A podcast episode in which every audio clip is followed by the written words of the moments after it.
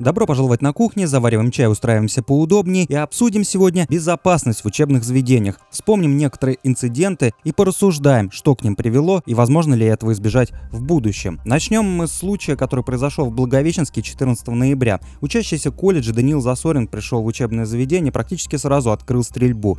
Два человека, в том числе сам стрелок, погибли и еще несколько были раненых. Сейчас, насколько мне известно, в отношении директора ЧОПа и директора учебного заведения возбуждены уголовные дела, ведется следствие. А, немножко поразбираемся в самой ситуации, что и как происходило. А, виноват ли сотрудник ЧОПа, действительно ли он мог что-то сделать? Надо отметить, что охранник, который находился в учебном заведении, он не имел лицензии. Это говорилось во многих СМИ. А с другой стороны, что бы он мог сделать? Некоторые а, свидетели первое время после происшествия заявляли о том, что видели, как э, Даниил с э, ружьем, а именно с сайгой даже, подчеркивалось, прошел мимо охранника, и он никак его не остановил. На самом деле, мне кажется, это сообщение полным бредом, потому что какой бы охранник ни был, есть у него лицензия или нет, если он увидит Сайгу или нечто похожее на автомат Калашникова, а если кто не знает, Сайга, она издалека повторяет полностью этот известный автомат, то какой бы он ни был охранник, есть ли у него лицензия или нет, он попытается этого человека остановить, ну или, по крайней мере, сообщит в правоохранительные органы. Поэтому мне это сообщение кажется полнейшим бредом. Ну ладно, пойдем дальше. Есть другой свидетель э, в СМИ, он сообщил, что видел Даниила, который заряжает оружие в туалете, и после этого только стрелок пошел э, по аудиториям. Даже не по аудиториям, а в конкретную аудиторию, и стрелял он в конкретных людей. Э, пришел он э, с, по сообщениям некоторых СМИ с пятизарядным э, ружьем ТОС, э, не помню точную модель, но это не суть важно. Он получил лицензию на это оружие и, возможно, он готовился, возможно, он вначале купил оружие, а потом просто что-то вывел его из себя и он пошел стрелять. Как, какие мотивы тоже не уточняются, э, до сих пор непонятны. Некоторые говорят, что его гнобили одногруппники, другие говорят, что одногруппники надругали надругались над его девушкой, и правоохранительные органы ничего не сделали, поэтому он пошел творить самосуд. Интереснее другой момент. Информация от свидетеля, который сообщает, что видел Даниила, как он собирает и заряжает оружие в туалете, мне кажется, гораздо более правдоподобной. И э, надо понимать, что он шел с конкретной целью. Как развивались дальше события? Он пошел э, в аудиторию, выстрелил в нескольких э, учащихся. После этого первые, кто услышали выстрел и спаслись из учебного заведения, они увидели увидели на улице наряд ГИБДД.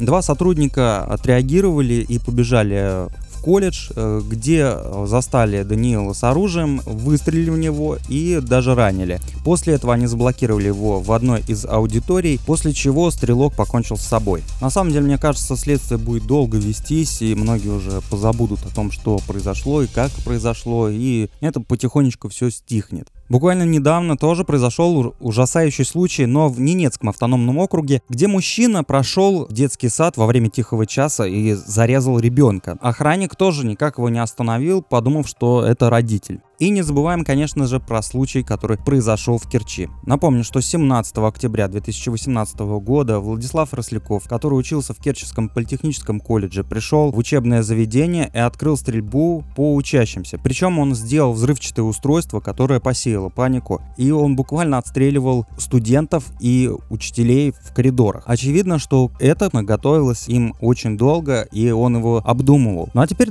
давайте немножко перейдем, собственно, к главному вопросу вопросу, да, что привело, почему такое происходит и можем ли мы избежать э, этого в будущем. Во-первых, система охраны в школах и вообще обеспечение безопасности, ну, немножечко, скажем так, хромает. Не берем сейчас э, столичные учебные заведения. Москва это вообще другое государство, и там э, все совсем иначе, да. А вот в регионах действительно на охрану, просто на охрану не хватает денег. Раньше деньги собирали с учащихся, ну, вернее, с родителей учащихся. Были бесконечные поборы, но вот в Калужской области совсем недавно их полностью отменили, да, и это стало обязанностью учебных заведений, чтобы они нанимали охрану, платили им зарплату и, в принципе, обеспечивали как-то безопасность. Но могут ли учебные заведения полностью сами обеспечить охрану? На мой взгляд, наверное, нет. Во-первых, не существует каких-то точных нормативов. Сколько должно быть охранников на там сотню учащихся, какие должны быть меры приняты и так далее и тому подобное. И даже, ну вот, вроде как турникеты должны ставить, но они разве остановят? Но возьмем конкретно руководство школ и учебных заведений. Почему мне кажется, что в случае с Благовещенском, где на директора возбудили уголовное дело, он просто станет там козлом отпущения, потому что, ну, посудите сами, есть некий бюджет у учебного заведения, и надо потратить, во-первых, на зарплату учителям или педагогам. После этого надо как-то поддерживать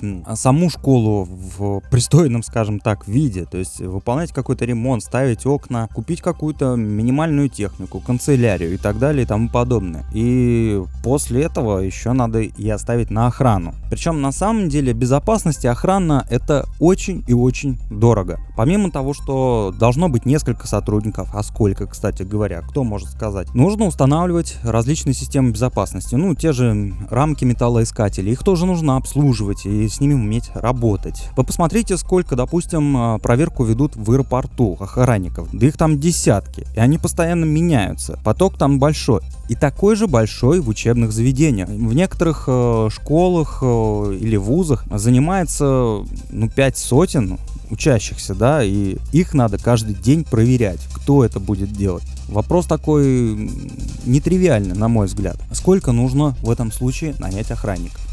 То же касается и детских садов. Как мы видим, там тоже должна быть охрана.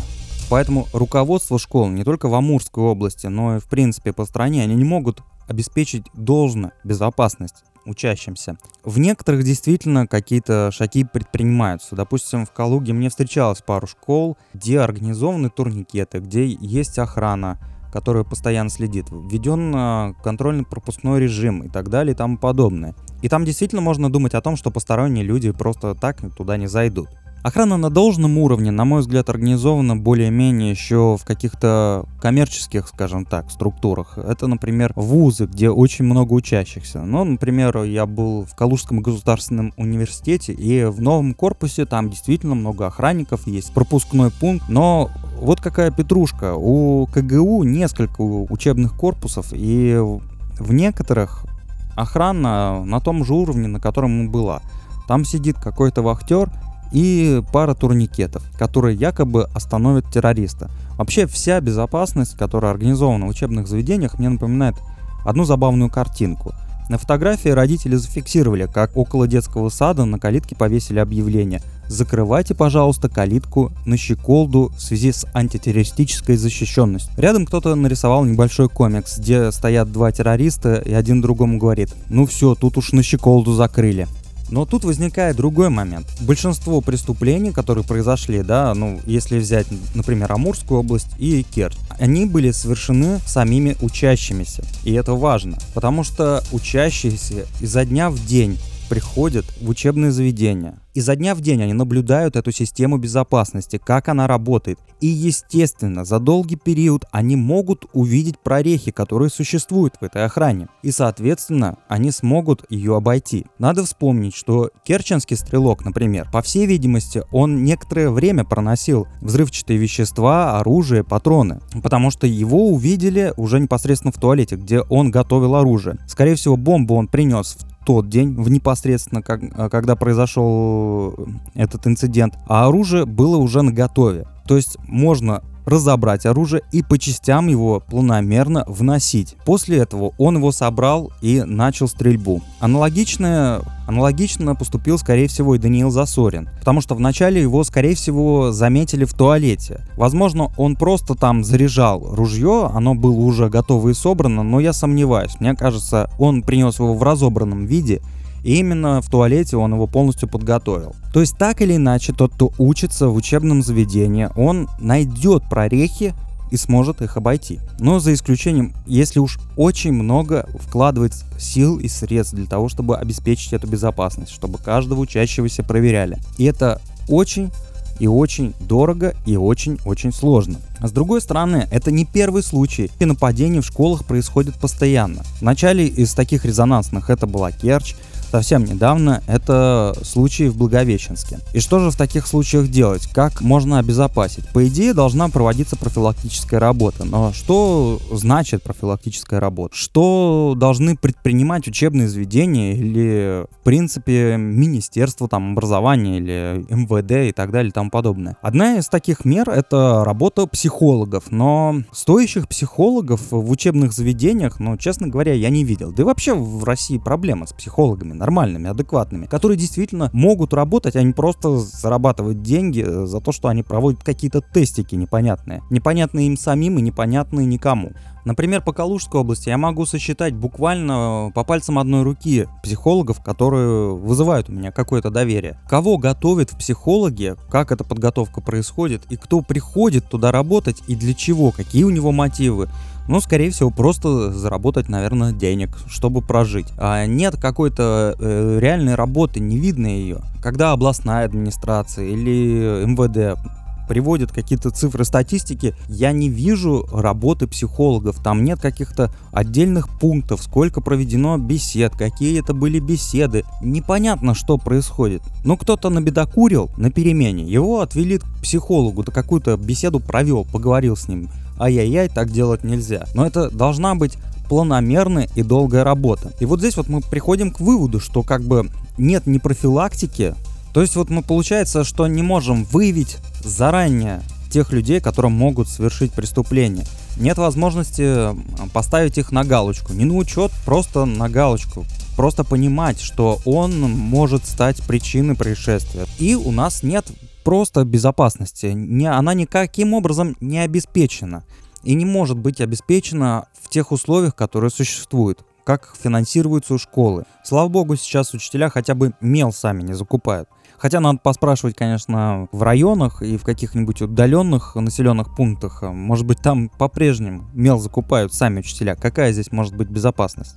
Ну и вишенкой на торте, на мой взгляд, становится то, что все это очень быстро вышло из новостного поля, все перестали реагировать на эту информацию. Ну, произошла очередная стрельба. Ну, подумаешь, случилось, и ладно.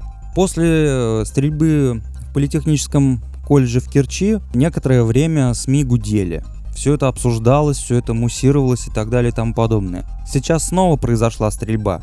Прошел всего лишь год, но ни в СМИ, нигде это толком не обсуждается.